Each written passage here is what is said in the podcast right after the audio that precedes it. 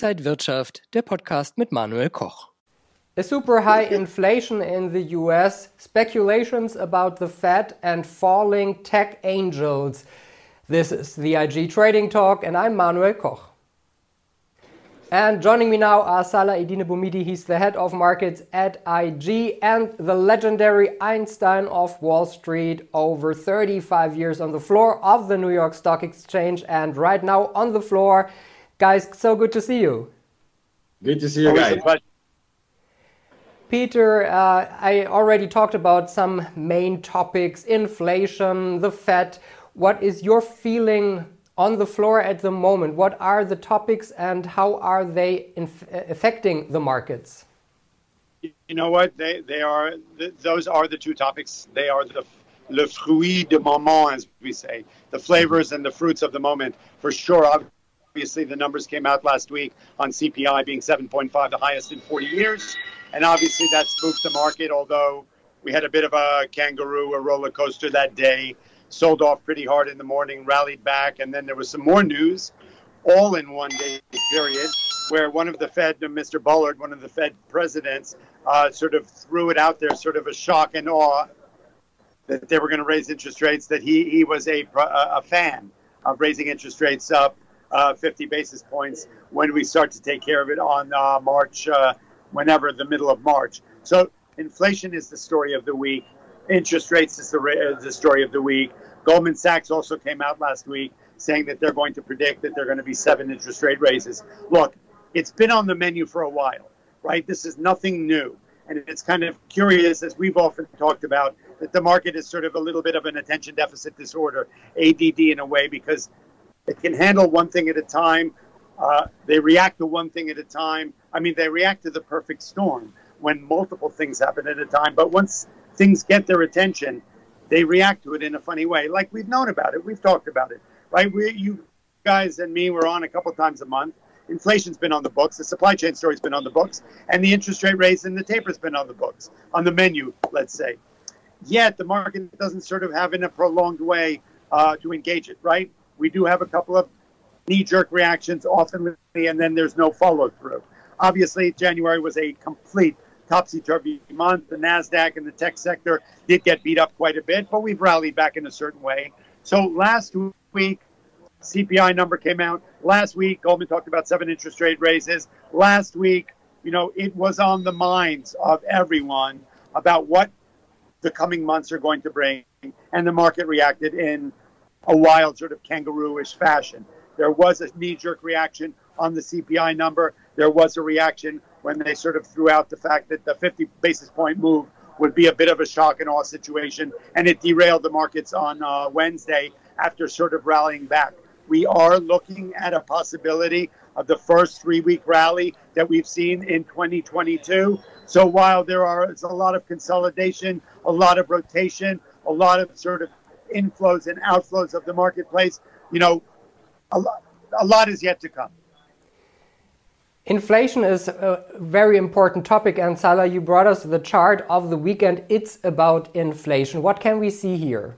Yeah, like uh, Peter said already, it's the topic of the week, and we can see here the year-on-year -year change actually of inflation. We can see now, as the newest uh, data came out, 7.5% inflation. This is, like Peter already mentioned, the highest in last few 40 years, but we need to know that 40 years before we didn't had a regime of 0% interest rate. So we have been much higher in that time. So please be aware that when if we compare the history, that the history was in another environment than it is now.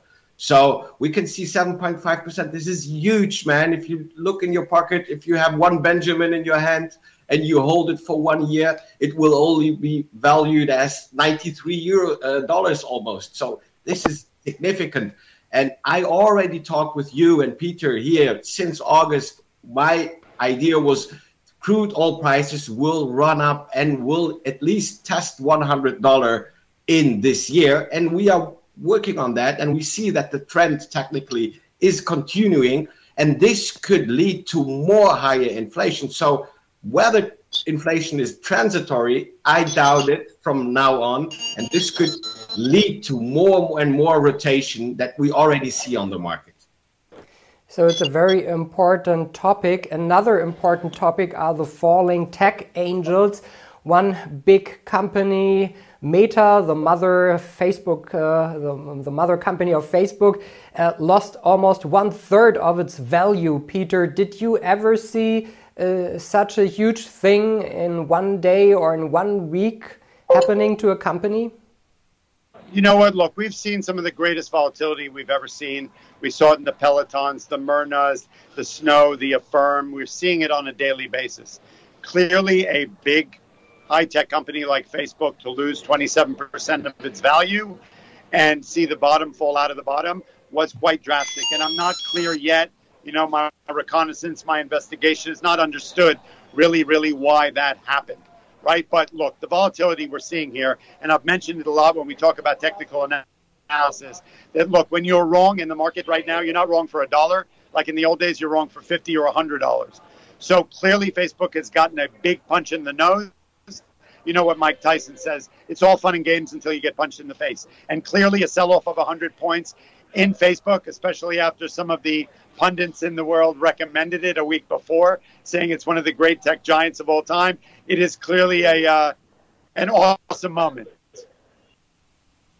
Uh, Peter, one question that I'm interested in. I'm a technical analyst in the majority of time, but of course I look on fundamentals, and I think 20, this year will come up as a really important year for fundamentals. We have been talking about there's no guidance in corona time. Earnings have been not have not been so interesting and moving the markets. But now we can see like facebook now everybody's thinking checking the fundamentals saying hey there is tiktok over there. They taking a bunch of share market share in kind of viewership. So people need to think over the business models and the fundamentals now i think this is a really important earning by earning will be really important now, not like two years ago. You know, that's really a great point, and I'm going to have a lot of fun with that point going forward because you're right. I'm somebody who really sort of poo poos the fundamentals, and I'm a big fan of the technicals, especially, you know, in this market that we've seen since uh, since COVID. But you know what? You're absolutely right. Look, a lot of these stocks valuations have been so long in the tooth, so mm-hmm. frothy especially because of the stimulus, right? We're seeing stocks right. trading at levels that are just baffling, whether it's Tesla at 1200, whether it's Apple at wherever it's trading, and surely uh, uh, uh, uh Facebook at 370 something dollars or 360 dollars.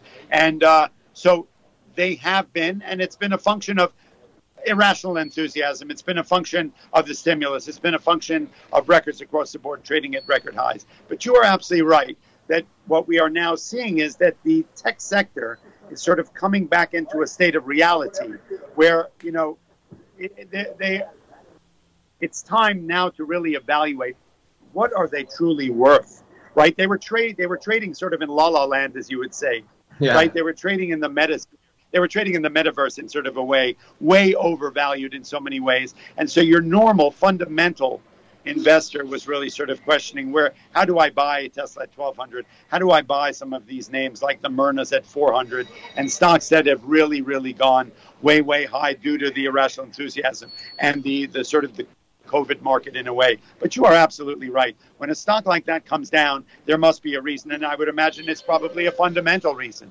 The bottom line is when all the the the fluff and the the irrational enthusiasm gets pulled back, and we start to come back to our, our lives with no masks and a little bit taking COVID off the table, and we sort of come back to reality for a moment. We are going to have to address the real fundamentals of the value of these companies and look at them from that point of view. I, I love, great question. Thanks for bringing that up, uh, uh, Salah. Guys, thank you so much for the quick Wall Street update. This uh, was the IG Trading Talk. Thank you so much, Peter Tuchman, the Einstein of Wall Street, and Salah Eddine Bouhmidi, the head of markets at IG. Guys, I appreciate your time. Thank you so much. Great chat, guys. Thank you. And thank you for watching. This was the IG Trading Talk for this week. More information on IG.com. Thank you for watching. All the best. Take care. Und wenn euch diese Sendung gefallen hat, dann abonniert gerne den Podcast von Inside Wirtschaft und gebt uns ein Like.